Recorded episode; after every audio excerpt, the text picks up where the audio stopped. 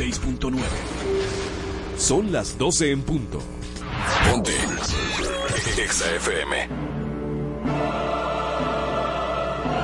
En el paraíso hay buenos y malos, hay chismosos, hay enchinchados y hay santos.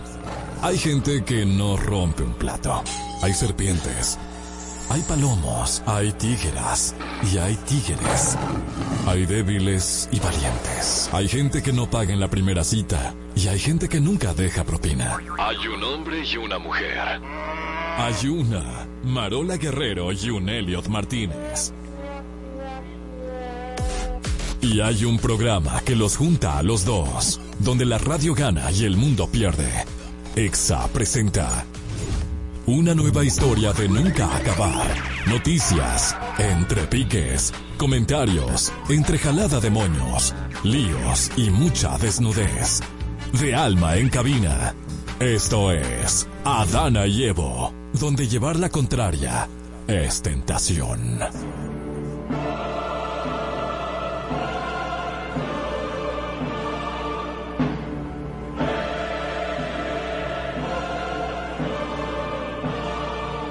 Bienvenidos este martes, este martes 23. 23. 23 como que 24. Claro que sí, 23, 23. No, hoy es martes 23. Tú no te sabes la fecha de hoy para yo agarrar y, y buscar una rama de la de la mata de allá y 23 y aprovechamos. La manzanita está de cumple. Exacto.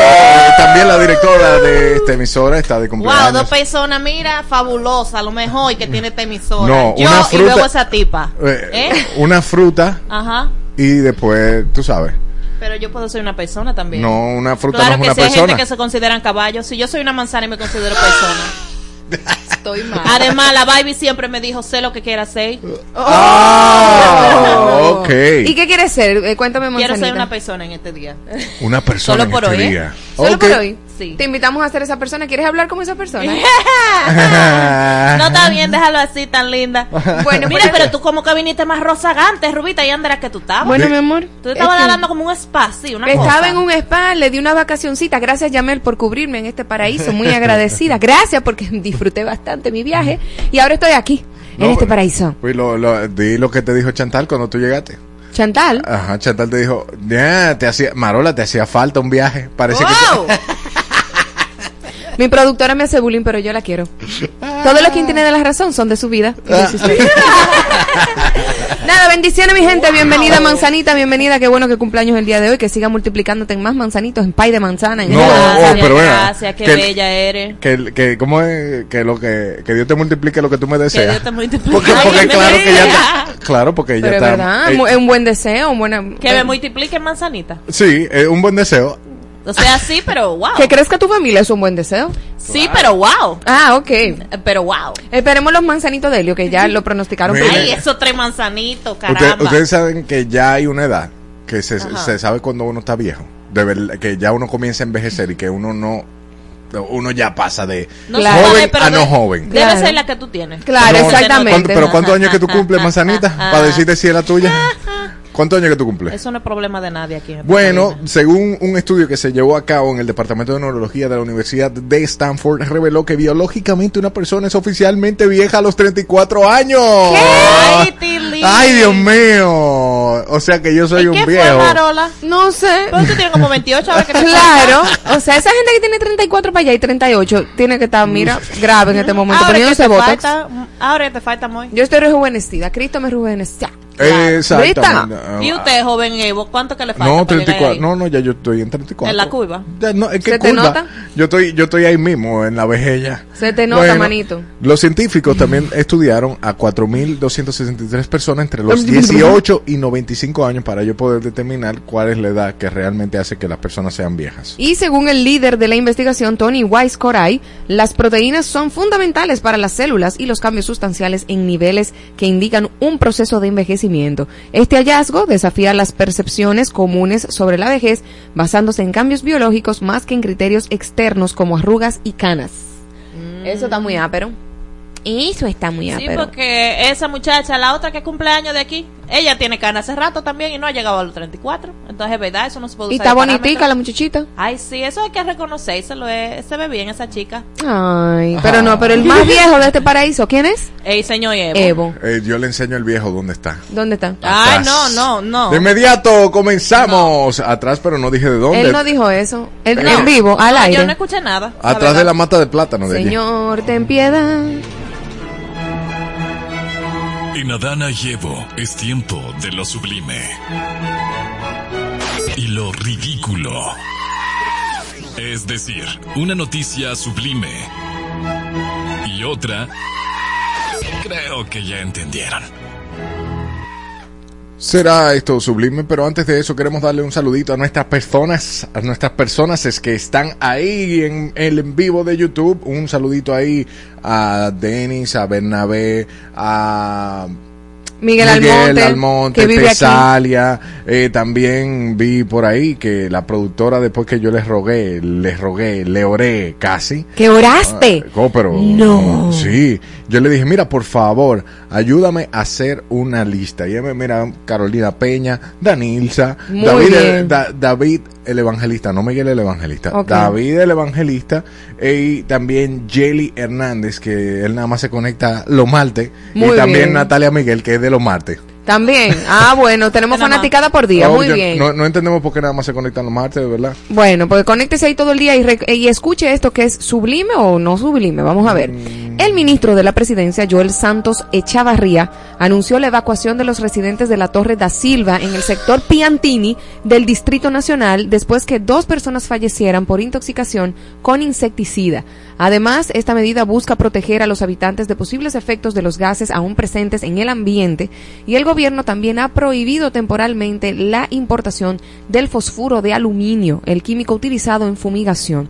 Mire, este hecho es sumamente lamentable y, es, y es penoso que todavía no hayan leyes que regulen eh, este tipo de servicios que se prestan a, a, la ciudadanía. Y no solamente el servicio, sino que tú puedas ir libremente a comprar un, un veneno tan potente que es capaz de quitarle la vida a una persona. Entonces, estuve, estuve también investigando que este tipo de gases, el que se utiliza para el comején, era el que se utilizaba, manzanita, para eh, los campos de concentración en el tiempo del holocausto. Lo lindo de caso, ¿tú sabes qué? Que esta no es la primera vez que eso pasa. Exactamente. Entonces, ¿cuántas veces van a esperar que pase para ponerle control? Exactamente. ¿Y qué tipo de protocolos tienen esas empresas de fumigación para, para hacer, primero para explicarle al residente qué es lo que está pasando. Miren, nosotros tenemos que poner un plástico, tenemos que hacer esto, tiene que salir el edificio completo. O sea, eso no es de que usted va a echar eh, racumín como usted echaba antes para las ratas y ya. Estamos hablando de que es un gas completamente mortífero. Que cuando se usa, mira, hay que cerrar y hasta, ¿cómo se llama eso? Donde tú enchufas la cosa. el, toma corriente porque... Hasta eso, porque hasta por ahí se capa eso. Y eso fue lo que sucedió. O sea, estaban diciendo que eh, el, eh, parece que fue,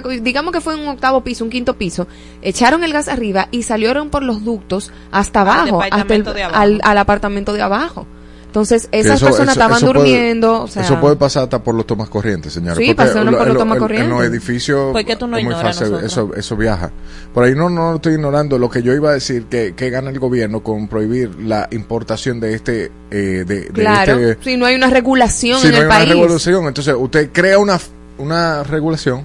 Claro. y, y, y, después ahí se toma medidas, pero... y crea una multa también. Exacto, ¿y de qué vale ahora mismo? Que di que prohibir la venta. ¿Qué, ¿Qué, tú estás solucionando con eso? O sea, no, eso no va a resarcir absolutamente nada. Quiere bailar donde no le toca. Baile poniendo una regulación, baile poniéndole a este tipo de producto, porque ese no es el único producto que está a ese nivel.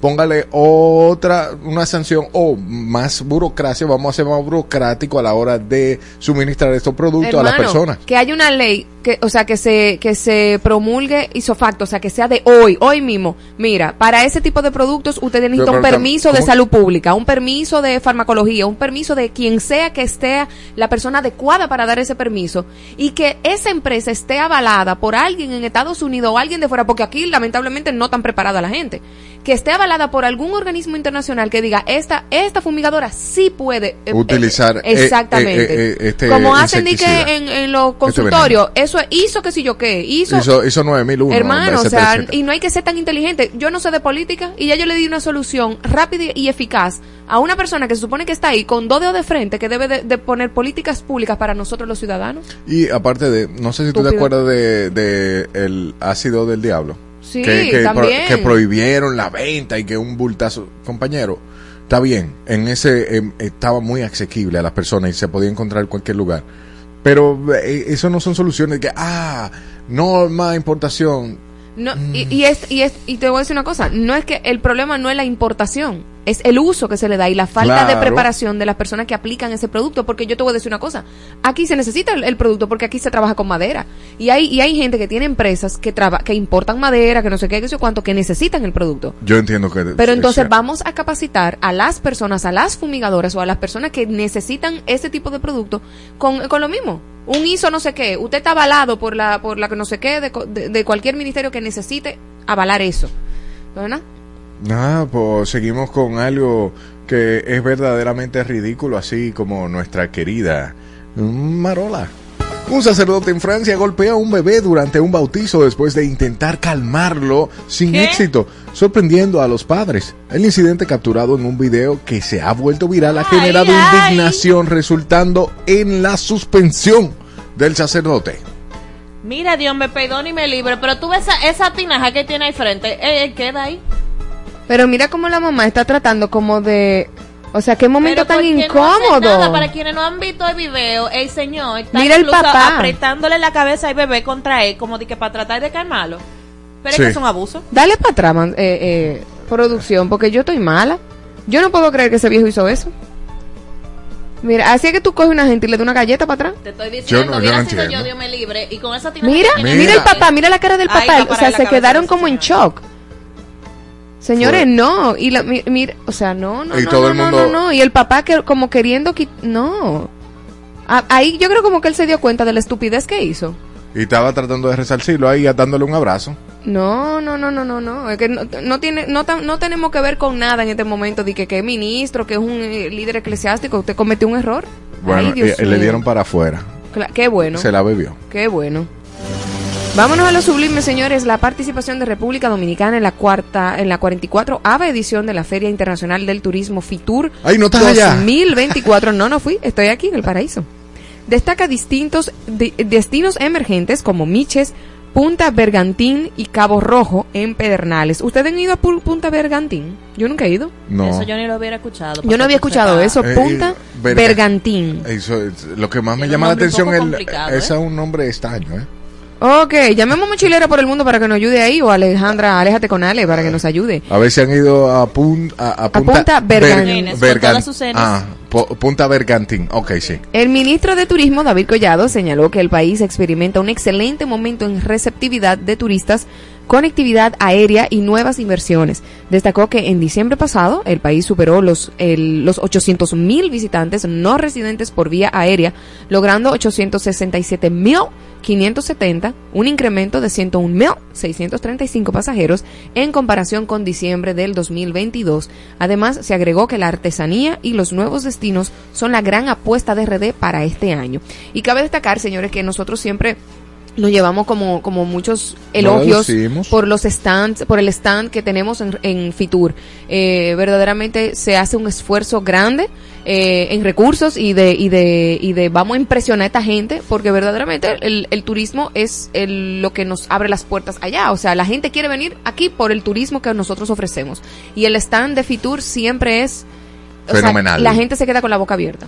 Así es, y bueno, tenemos como meta este año eh, que vengan 13 millones de turistas, o sea que una inversión que uno la va a ver al final, porque el año pasado por primera vez llegaron 10 millones de turistas a la República ¿Qué Dominicana. necesitamos en los pueblos turísticos? Más seguridad, sacar a los delincuentes del área, eh, entrenar a la gente del país para que entienda que es un país turístico, no es que estamos en búsqueda, no, no, no, no, en servicio al cliente, en, en ¿cómo se llama? Hospitalidad. Hospitalidad, en, en cómo tú eh, eh, recibir ese turista y obviamente la delincuencia limpiarla porque está fuerte. Un saludito ahí a Jenny Amador que se acaba de unir al en vivo de Adana y Evo, arroba Adana y Evo, estamos en vivo y tengo ahí una encuesta, ¿te sientes viejo a los 34? ¿Sí o no? Déjanos saber por ahí. Elliot dice que sí.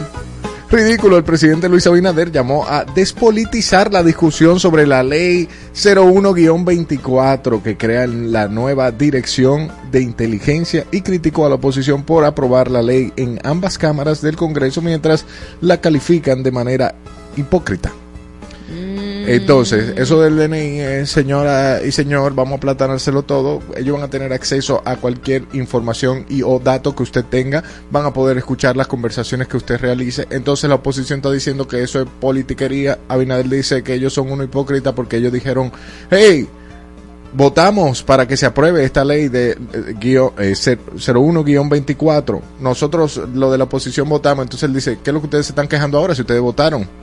Es, es una hipocresía, pero no deja de ser una violación completa a tu privacidad el hecho de que No, y- ellos tengan acceso a todo lo tuyo. Y quiero que sepan que eso es parte de la Agenda 2030. Eso no es porque Abinader quiere tener acceso a lo tuyo. Eso es parte de una asignación de una agenda mundial que él está cumpliendo aquí porque está pasando en Estados Unidos y en otros países donde se está cumpliendo la agenda. Y parte dentro de la agenda es, por eso que vienen los pasaportes biométricos con el chip. eh, eh, tú, eh, tú vas a pasar y caminar y tú vas a tener tu chip. O sea, viene todo eso precisamente por eso. En países más desarrollados hay un respeto a la ley o a la seguridad, ¿verdad?, de parte del Estado. Sin embargo, aquí, imagínate, las, per- Claro. lo- las cosas que van a hacer lo- la- las personas. Y no se Dentro del DNI, de que rastreando ahí, Ajá. ¿dónde está tu intimidad? La ley mordaz, o sea, eh, eh, tú no vas a poder hablar. Tú no vas a poder hacer nada. O sea, al, al- a un periodista que esté haciendo su trabajo de manera adecuada, ¿Ya o sea, fuángala? Lo amenazan con cualquier cosita que, que sepan. Pero ellos- hasta revelar ahí la fuente de, de Claro. periodista.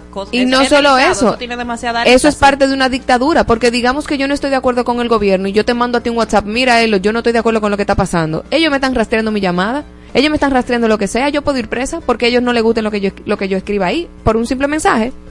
Entonces, no es verdad que para que nosotros estemos más seguros, eso es para que estemos más controlados. Y República Dominicana debe de abrir los ojos para que entienda que en este país se está cumpliendo la Agenda 2030 a cabalidad porque es un mandato de arriba. ¿Ok? Para que abran los ojos, para que ahorita cuando vengan otra vez con la pandemia y lo mismo, sepan que es lo mismo, parte de la misma agenda y no seamos brutos. Ay, mi amor, que ya hablan ahí de que, que hay un virus que estaba congelado, que se va a descongelar y que ahí viene la otra pandemia. Claro. Una- pero una de- Si la locura. Romita estuviera aquí viendo Claro, y, de- y Oye, luego sí. vienen para la misma vacuna, la misma vacuna que le pusieron a todo el mundo. Y, y, y ¿dónde está la gente muriéndose de COVID? ¿Dónde están ellos registrando?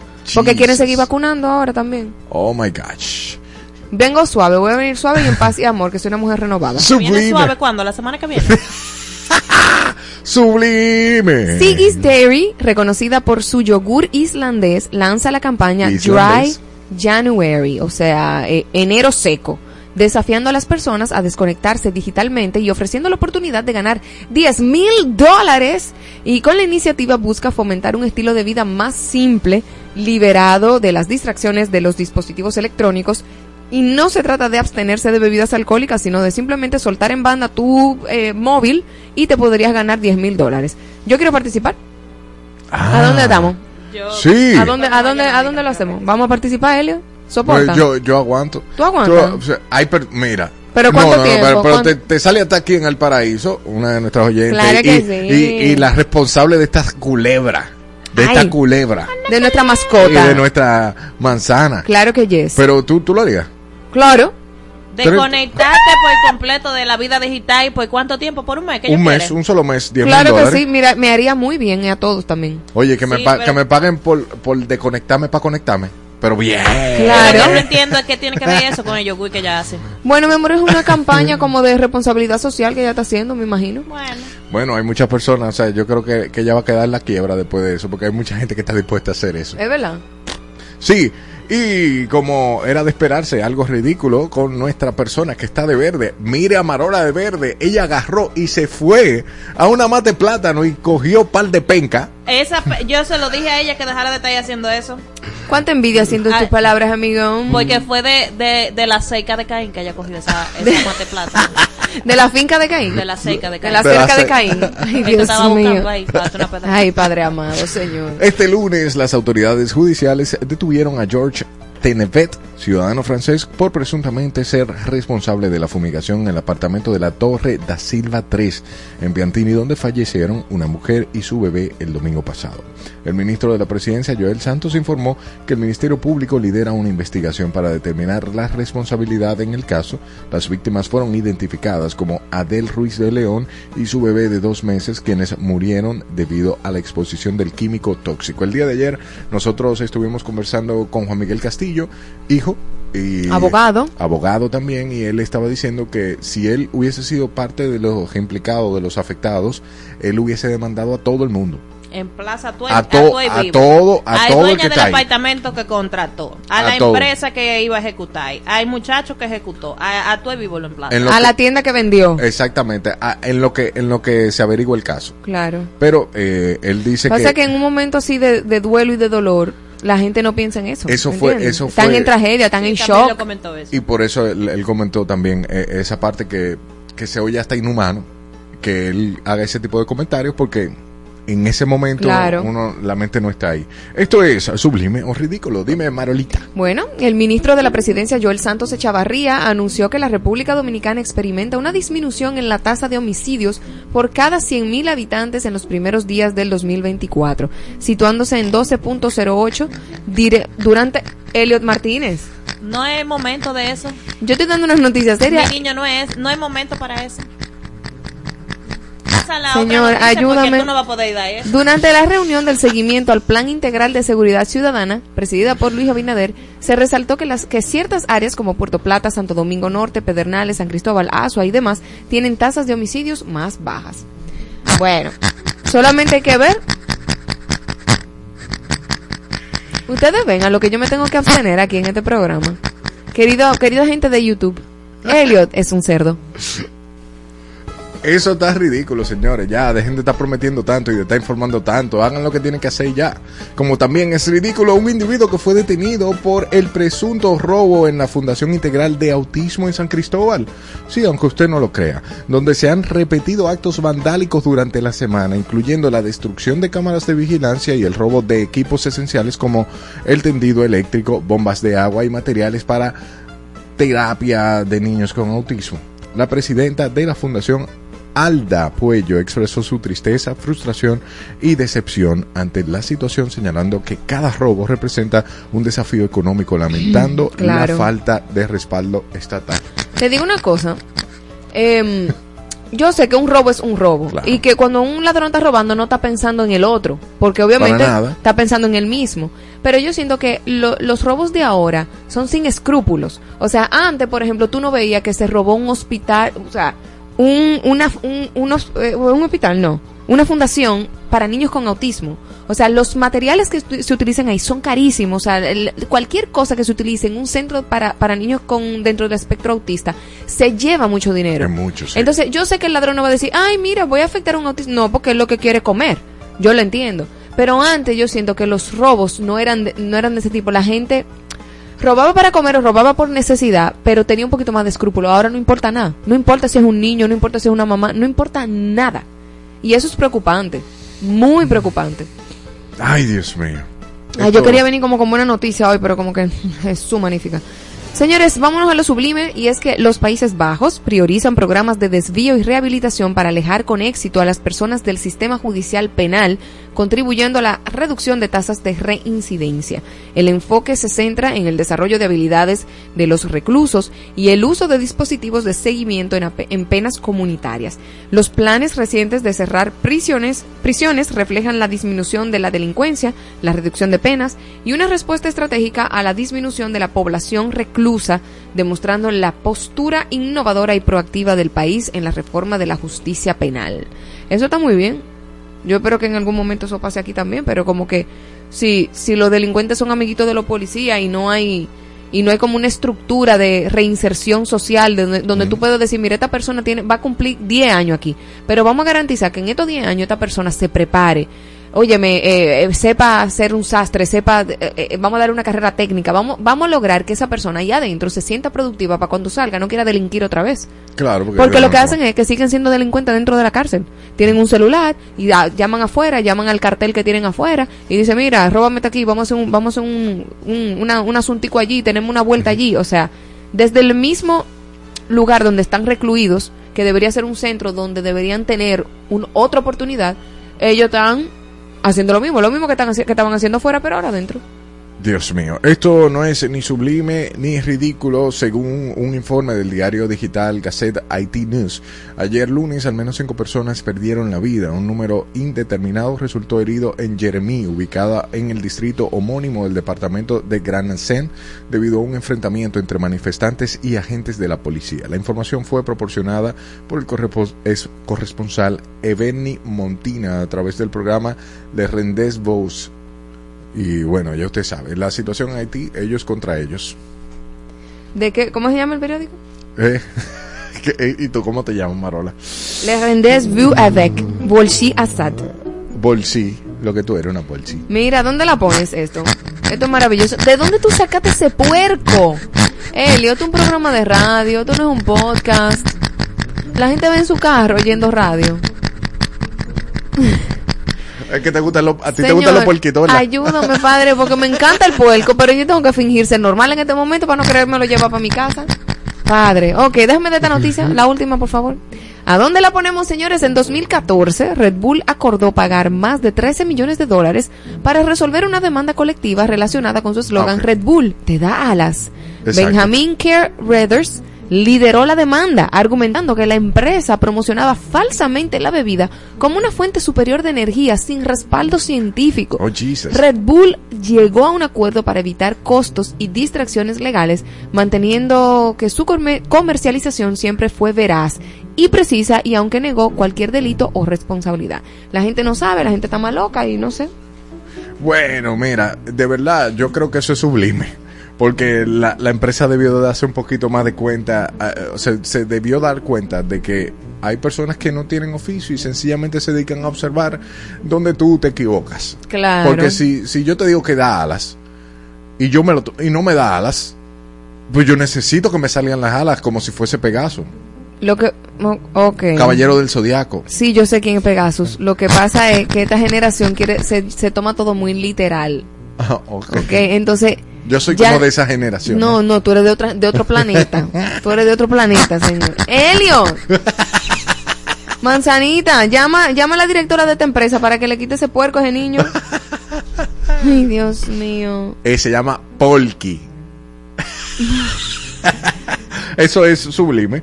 Y más por él, bien por él, porque le ganó. No le salieron las alas y. Polki, que se llama Polki, con Pol- L, Polki. Ajá. Sí. Vamos, ¿dónde la ponemos? Shirley, que tú me estás viendo de Estados Unidos, ayúdame. Un, salu- Shirley. un saludito ahí, Chile. ¿Tú te sientes vieja? ¿Es amigo tuyo? Es verdad. Sí, te conoce del colegio. Nos conocemos del colegio, pero que yo te digo, yo era tímido, yo no hablaba con nadie, yo ni llegué a No, hablar tú con tímido, tímido, tú vivías debajo de una piedra, pero ella sabía quién tú eras, mijo, porque tú eras más chiquito y ella más grande. Eh, eh, bueno, bien, sí, amiga tuya vieja también. Carolina del Norte. En Carolina del Norte se ha eliminado los espejos de los baños como medida para evitar que los estudiantes graben videos de TikTok durante las horas escolares. Esta decisión fue tomada debido a la observación de que los alumnos salían con frecuencia de clase para crear contenido para la plataforma, llegando a hacerlo hasta nueve veces al día. O sea que yo me pregunto, ¿qué estará pensando la profesora cuando tú vas nueve veces? O sea, te lo mandaba a, a, a un Ah, urólogo. detention. No, No, porque yo, ay Dios mío. a un urólogo a veces Te digo un una problema. cosa, yo me lo encuentro mal eso. Que le quit, que le, la medida. Sí, ¿tú sabes por qué? Porque a esta generación, o sea, esa prohibición le va a dar más ansiedad y más adicción de hacerlo. ¿Tú sabes lo que yo hubiese puesto? Yo hubiese puesto una clase de TikTok, una clase de, de, de redes sociales, y que en esa clase tú vas a tener la oportunidad de crear contenido. ¿Tú quieres crear contenido? Perfecto, Exacto. ven, te vamos a enseñar. ¿Cuál qué, qué es lo que tú quieres hacer? ¿Te gusta la ropa? ¿Te gusta esto? ¿Te gusta el maquillaje? Ven, vamos a ponerte una clase de crear contenido. Y esa viene siendo una materia, y ahí tú creas tu contenido, y ya no tienen ese show. Ok. ¿Por qué tú crees que ellos lo van a dejar de, de hacer? Ellos lo, va a dejar, lo van a seguir haciendo. Eh, in- indiscutiblemente. Yo vine brillante a este paraíso, No, o ¿eh? sea, está He dicho dos cosas que son... resplandeciente. Wow, es una cosa maravillosa. Además de, retirar los espejos, escuche lo que hizo esta escuela. Ah. Implementó un sistema de pases digitales para supervisar los movimientos de los estudiantes y reducir las Mm. interrupciones en las clases. Bien, como dice Marola, yo estoy con- contigo, eso es una medida ridícula porque uno se tiene que adaptar a los tiempos. Lamentablemente, aunque usted quiera o no, vivimos en un mundo digital donde la inteligencia artificial ya te hace lo que tú quieras y te trae a Polky.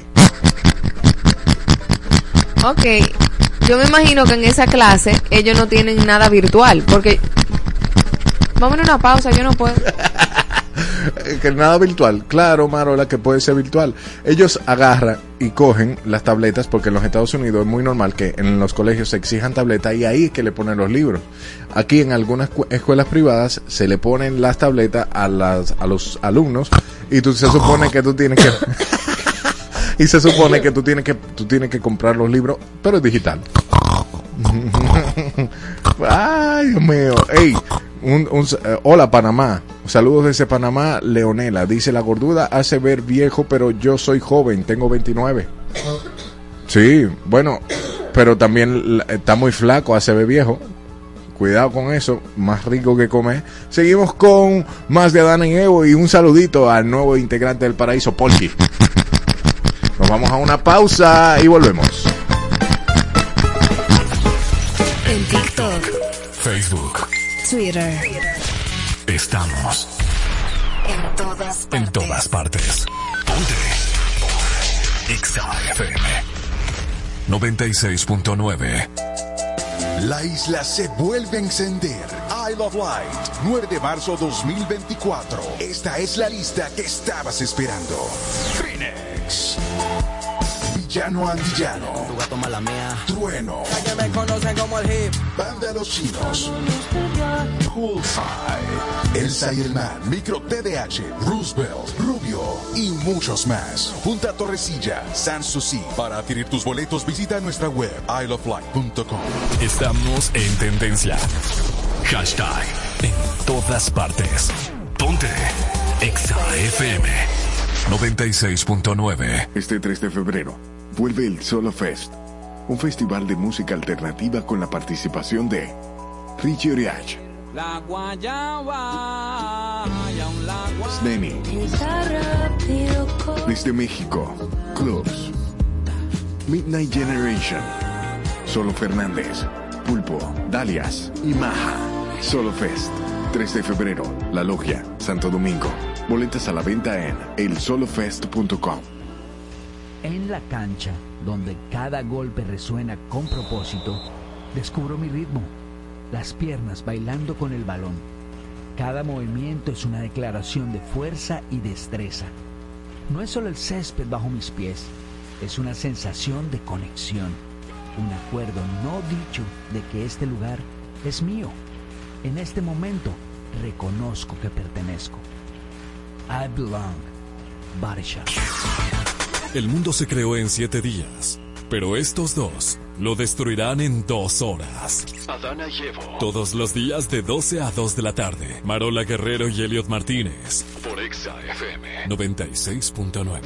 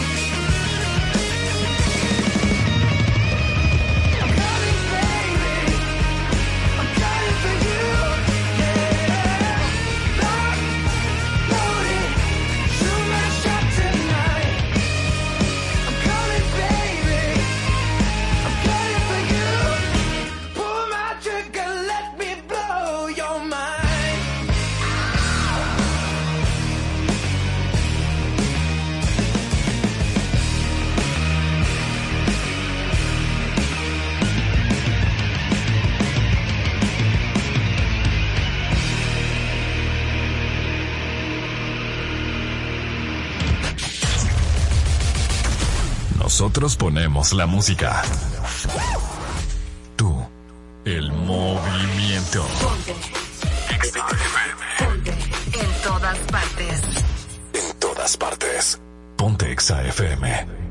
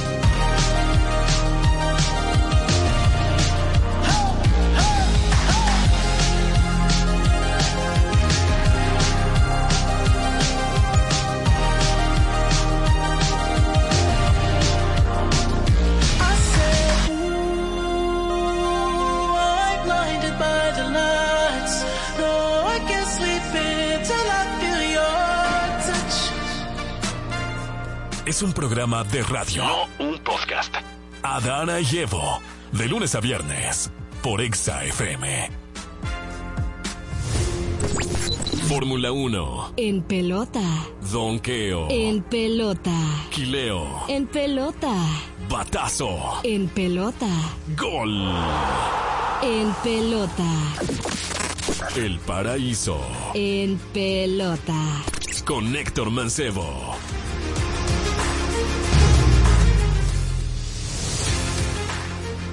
Los Tigres del Licey lograron su primera victoria en la serie final del Lidón, derrotando a las Estrellas Orientales 5 carreras por 0 y de esta manera los Tigres evitan colocar la serie 3-0, lo cual le pondría un panorama muy muy peligroso. Los Orientales, de su lado, fueron limitados a conectar solamente 6 hits, la gran labor multicular de los lanzadores de los Tigres del Licey, donde el ganador fue Brooks Hall, quien lanzó 4 entradas en blanco, ponchando a 5 bateadores mientras que el lanzador perdedor por las estrellas orientales fue el zurdo Andy Otelo, quien lanzó apenas una entrada y dos tercios.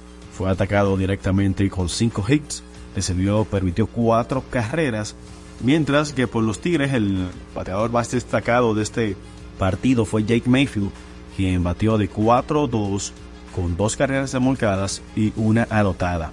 Sumar ahí a Gustavo Núñez que también revolcó una carrera, Ramón Hernández, Daúl Lugo y Francisco Mejía fueron los destacados por los tiros del Licey. La acción se reanuda para el día de hoy a las 7.30 de la noche en el Estadio Quisqueya Juan Marichal